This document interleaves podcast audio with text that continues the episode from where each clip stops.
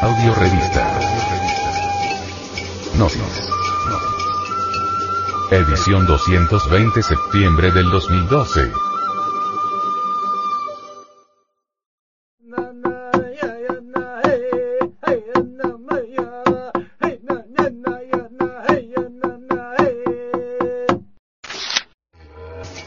El mito de la palabra.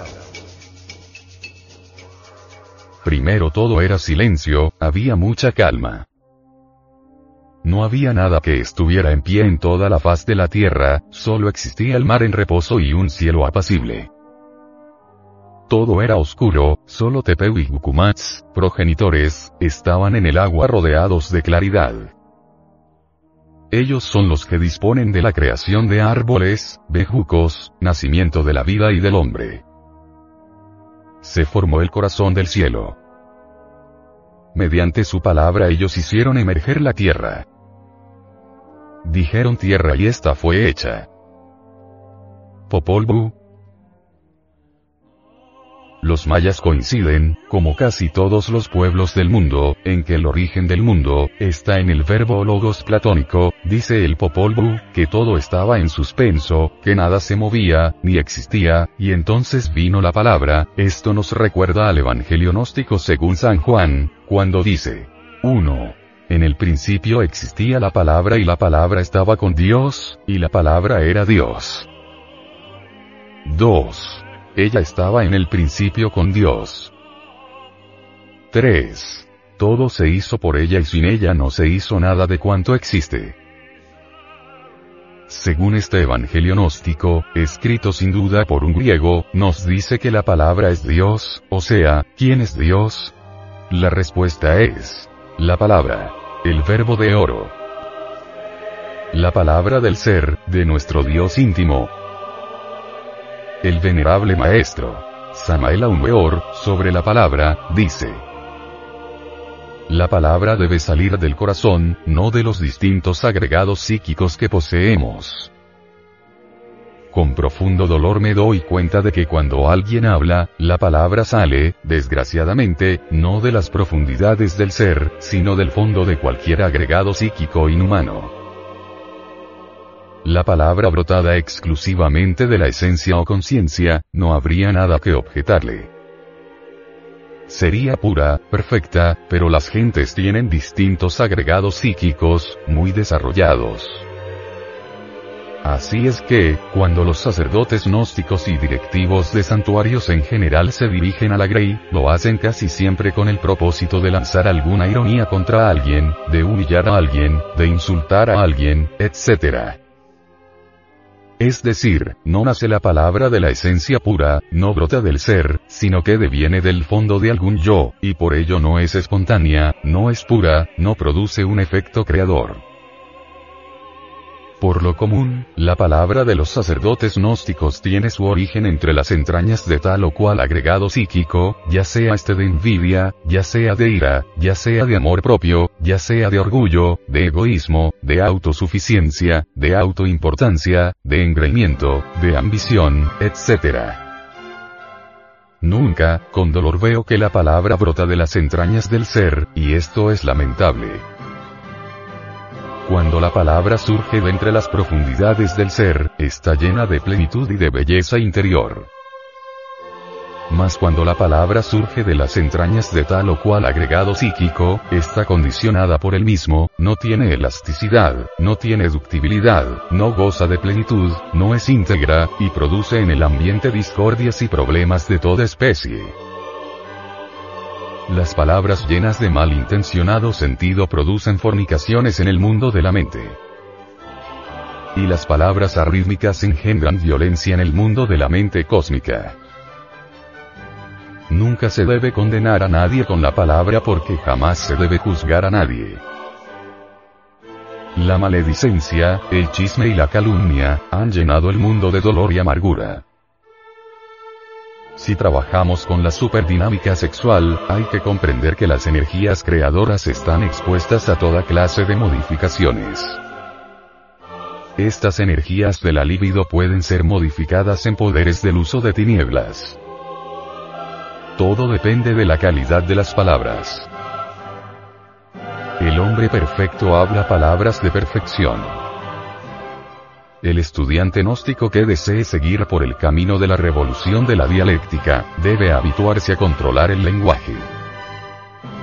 Debe aprender a manejar la palabra. No es lo que entra por la boca lo que hace daño al hombre, sino lo que sale. La boca surte la injuria, la intriga, la difamación, la calumnia, el debate. Todo esto es lo que perjudica al hombre. Evítese toda clase de fanatismo porque con ello causamos gran daño al hombre, al prójimo. No solamente se hiere a los demás con palabras groseras o con finas y artísticas ironías, sino también con el tono de la voz, con el acento inarmónico y arrítmico. Sócrates exigía como base de su dialéctica, la precisión del término. En nuestra revolución de la dialéctica exigimos como base la precisión del verbo. La palabra, distintivo humano, es el instrumento de la expresión individual y de la comunicación entre los hombres. Es el vehículo del lenguaje exterior y la descarga o exteriorización del complicado lenguaje interior, que tanto puede ser utilizado por el ser o por el ego. Platón, en el diálogo Fedón, expresaba a uno de sus discípulos un concepto famoso por su profundidad y delicadeza moral, como principio humano de la propiedad idiomática. Dice así. Ten por sabido, mi querido Critón, que el hablar de una manera impropia es no solo cometer una falta en lo que se dice, sino una especie de daño que se causa a las almas. La epístola universal de Santiago en el capítulo 3, sobre la palabra dice. Porque todos ofendemos en muchas cosas. Si alguno no ofende en palabra, este es hombre cabal, capaz también de frenar al cuerpo entero. He aquí, ponemos freno en la boca de los caballos para que nos obedezcan y dirigimos también su cuerpo entero. Considerad también los barcos. Aunque son tan grandes y son llevados por impetuosos vientos, son dirigidos con un timón muy pequeño a donde quiera, según el antojo del que los conduce. Así también la lengua es un miembro pequeño, pero se jacta de grandes cosas. Mirad cómo un fuego tan pequeño incendia un bosque tan grande. Y la lengua es un fuego. Es un mundo de maldad. La lengua está puesta entre nuestros miembros, y es la que contamina el cuerpo entero. Prende fuego al curso de nuestra vida, y es inflamada por el infierno pues fieras y aves, reptiles y criaturas marinas de toda clase pueden ser domadas, y han sido domadas por el ser humano.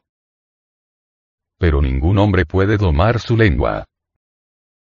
Porque es un mal incontrolable, lleno de veneno mortal. Con ella bendecimos al Señor y Padre, y con ella maldecimos a los hombres, que han sido creados a la semejanza de Dios. De la misma boca sale bendición y maldición. No puede ser, hermanos míos, que estas cosas sean así. ¿Será posible que de un manantial brote agua dulce y amarga por la misma abertura? Hermanos míos, ¿puede la higuera producir olivas, o la vidigos? Tampoco de una fuente de agua salada brota agua dulce.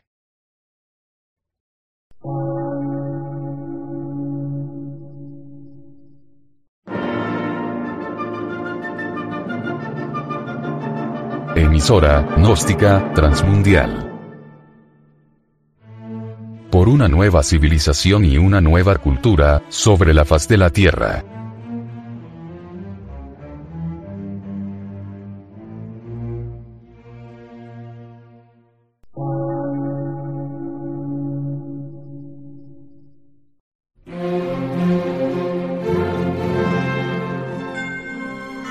Medio de radiodifusión científico, artístico, místico y filosófico, de la Asociación Colombiana de Centros de Estudios Gnósticos, Antropológicos, Psicológicos y Culturales. A. C.